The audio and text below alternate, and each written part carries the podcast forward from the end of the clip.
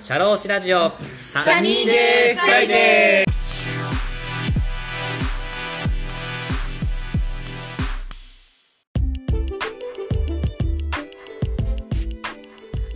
この番組は国内海外問わず放浪が大好きな国際派社労士 DJ のポッドキャストです。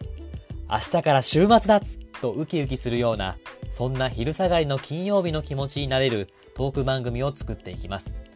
番組へのメッセージご意見ご感想番組で取り上げてもらいたいトピックなどなどどしどし応募しております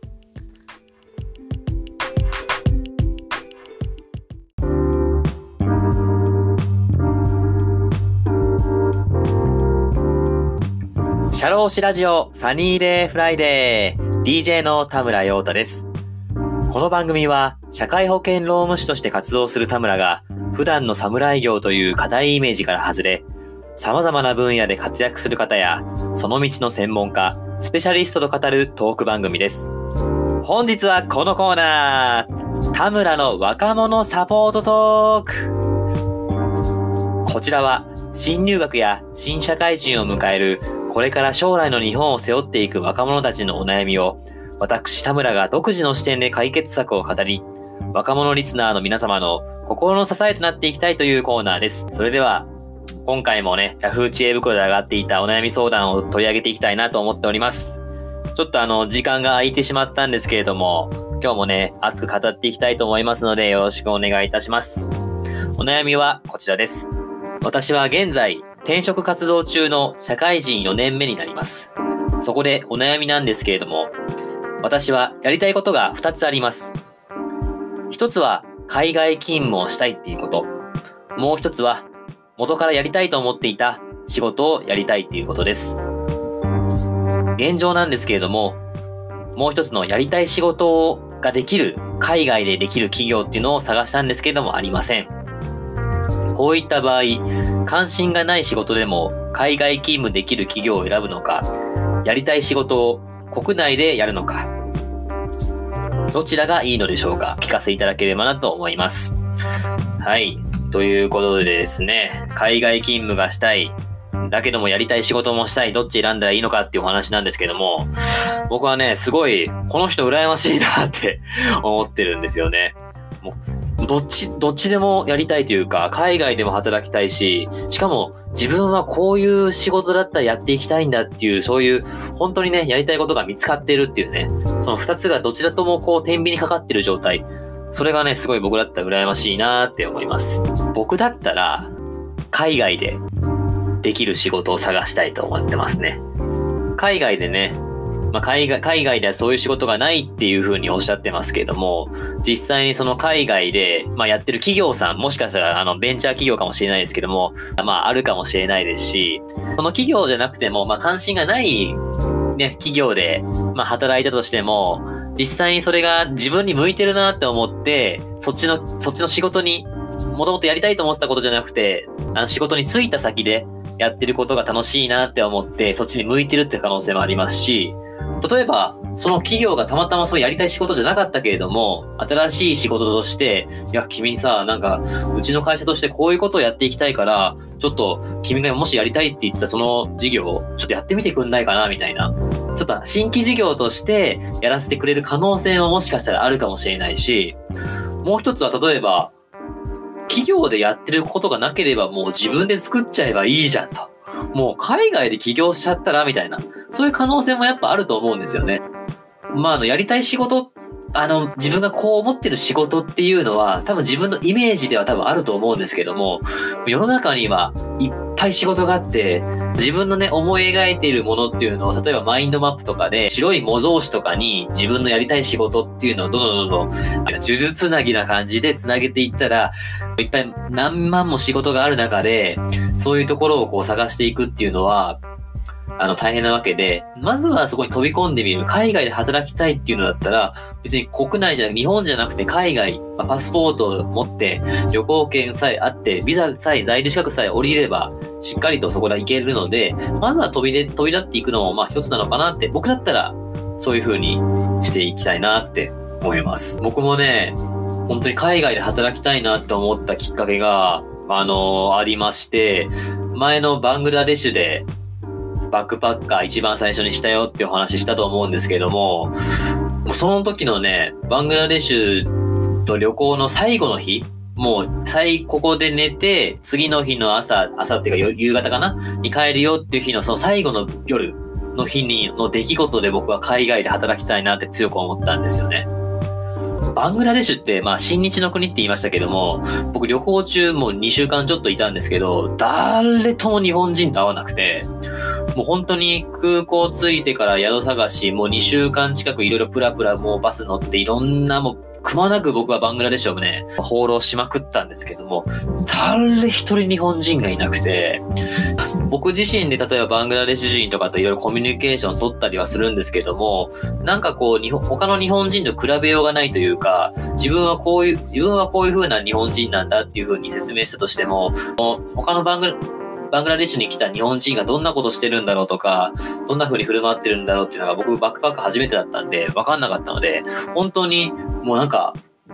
だ、日本語も喋、日本語もなんか自問自答で自分の手帳とか旅行の日記とか書いてたんですけど、そこで書いたりとか日本語を喋る機会って本当になくて、ああ、本当にもう誰とも会わずに帰ってくるんだろうなって僕思ってたんですけども、本当に最後の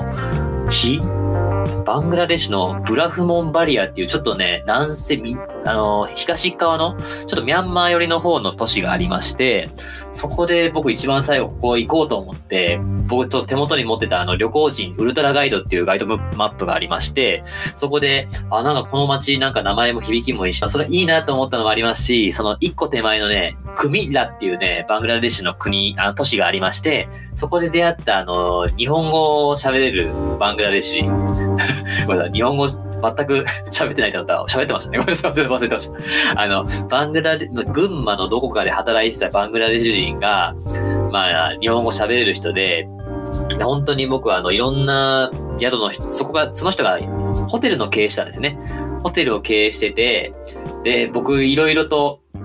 あの、宿を泊まるときには値切って値切って、安、できるだけ安いところで泊まるって言って話をしたんですけど、ブラフモンバリアっていう街に行く手前のクミラっていうところで泊まろうとしたときに全然宿が見つかんなくて、その最後に見つけた、その宿、宿のオーナーさんが、その日本語が喋れる、かつて日本で留学してたバングラデシュ人のオーナーなんですけども、その人とま出会って、で、日本人ってお金持ってんのになんでそこまで値切るんだよってなんか言われて、お前なんか全然日本人っぽくねえなみたいなこと言われた覚えがあるんですけど、その人とすごい仲良くなって、いや、お前さ、みたいな、もうせっか、明日、あと1日2日しかないんだったら、ブラフモンバリアっていうと街行ってみたらいいじゃん。ここから近いし、バスで 2, 2時間ぐらいで1時間2時間だよって言われて、行ってみたんですよね。でも僕はそれ最後のバングラデシュだなと思ってたんですけども、そこで僕プラプラとまたいつものね、ルーティーンですよ。毎日のバックパッカーで。とりあえず新しい宿着いたら、まず宿をまず探す。宿探して自分のロールボストンとかいろいろもう身軽になって、やっと出れるぞって感じのね、体制を作ろうと街をプラプラ歩いてたら、いきなりね、なんか、日本語で話しかけられたんですよね。あの、もしかしたら乗ったことあるかもしれないんですけど、あの、インドでいう力車あの、まあ、日本の人力車みたいなものの、まあ、バングラデシュ版ですよね。人がこう、その人力車をこいで、まあ、A, A という街から B というなんか番地まで行きたいって時に、まあ、乗るね、まあ、交通手段があるんですけども、それにね、乗ってるなんか日本人から話しかけられて と思ったんですよね。えー、なんで日本語？しかもなんか、いつものバングラデシュ人が喋る日本語じゃなくて、マジの流暢な日本語だと思って、振り返ったらその日本人って、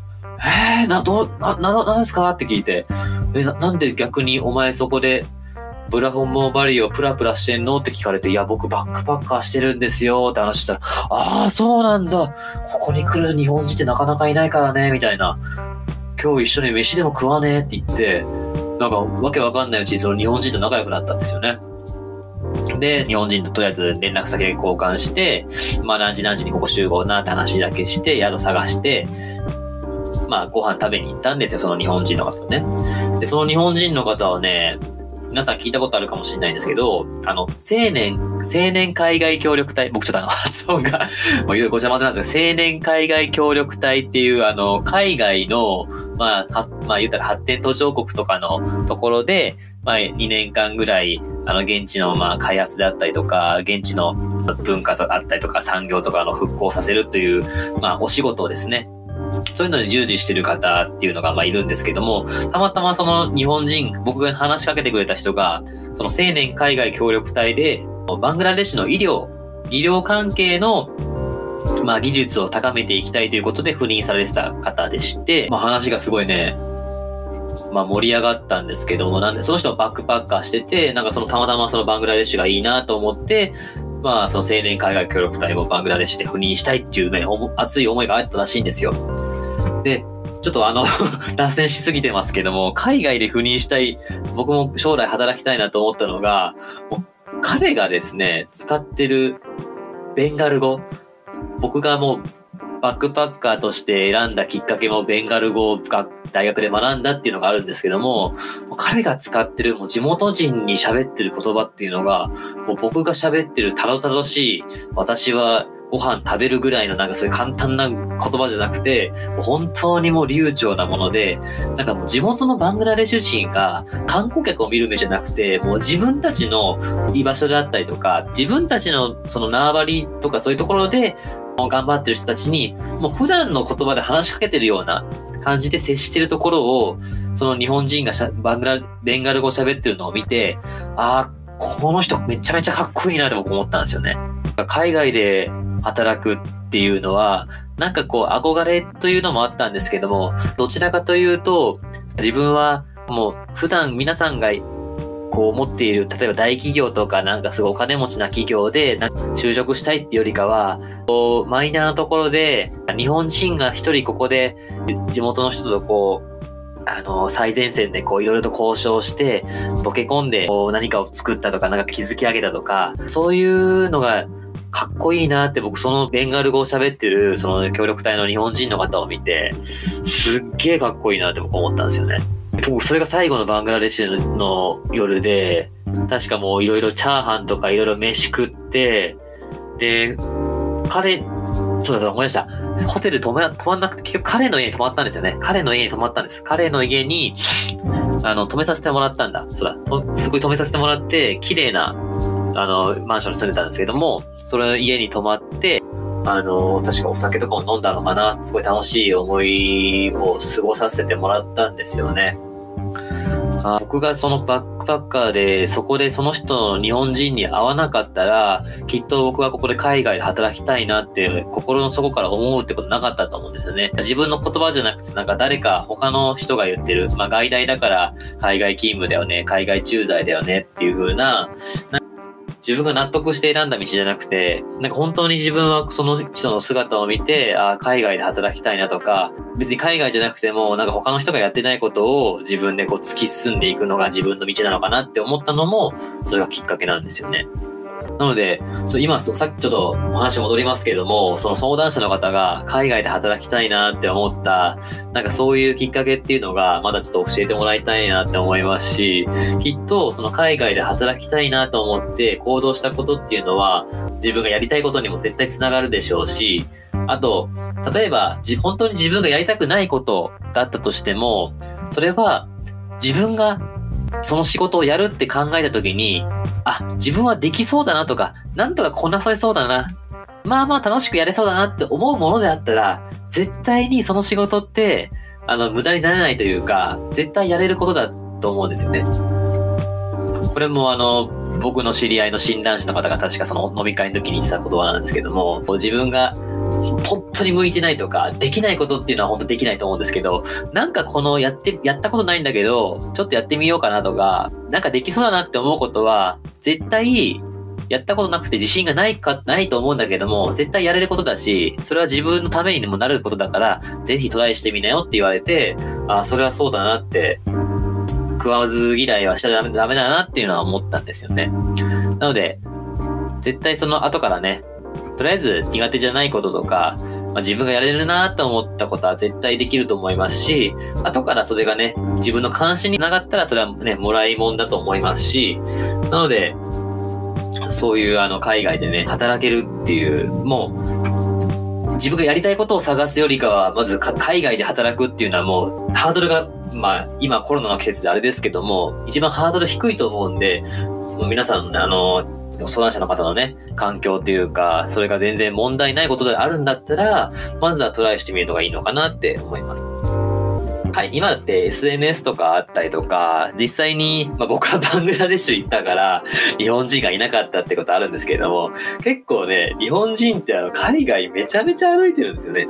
いろんな海外行っていくと、最初のうちはこの人日本人なのかな、中国人なのかな、韓国人なのかなってわかんないことあるんですけども、だんだんこの人日本人だなっていうのがね、分かってくるんですよね。なのしかもなんか海外だと、なんか日本人が日本で喋るよりかは、その国の海外で日本人同士で喋るっていうのは、なんか心のなんかハードルが低いというか、話しやすい。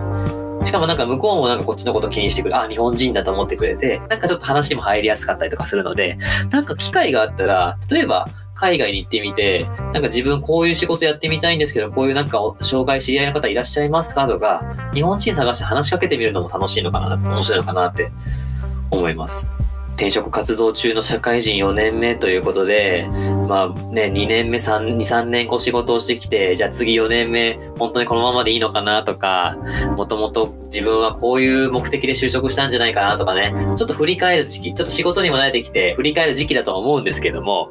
あの、本当に直感でまずはね、やりたいことをまず、あのやってみてほしいなと思いますし、とりあえずね、行動したらね、後からあの人脈とかお金ついてきますから、あの、価値がある人間っていうのは、なんか素晴らしい能力があるとか、素晴らしい、あの、知識が持ってるとか、なんか他の人が知らないことをなんか知ってるっていうのも、すごい特徴だと思うんですけども、まずは、一番僕大、この人がすげえと思う人の判断としては、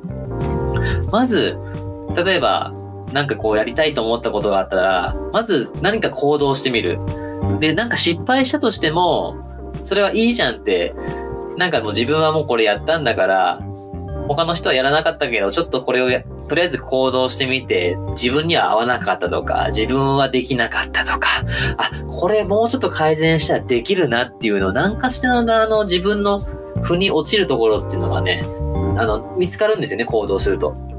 なんで、一番価値のある人間、人間的に価値があるのは、内容とか、なんか詰める前にまず行動する人っていうのが、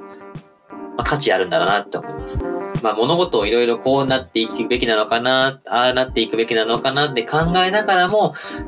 ちょっとずつトライしてみて、まあ、試行錯誤を繰り返しながら自分の考えっていうのの精度をね、高めていく。自分のこう空想で思っていることをもっともっと、まあ、ビジュアル化というか、視覚化できるような形で、まず行動してみて、トライアンドエラーで、あ、こういう風にしていったらいいんだなっていうのが、あの、やっていけるような。まあ、走りながら動けるような人、走りながら行動できるような人が価値があると思うので、すごい悩むことがあると思うんですけども、まずは、とりあえず行動してみたらいいんじゃないでしょうか。僕はそう思います。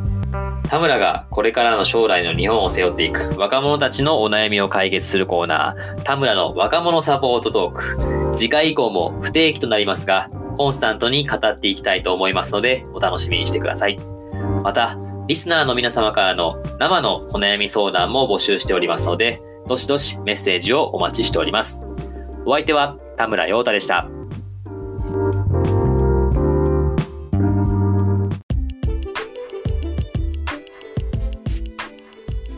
シャローシラジオサニーデイフライデー DJ の田村陽太でした。それでは次回もリスナーの皆様のお耳にかかれることを楽しみにしております。いってらっしゃい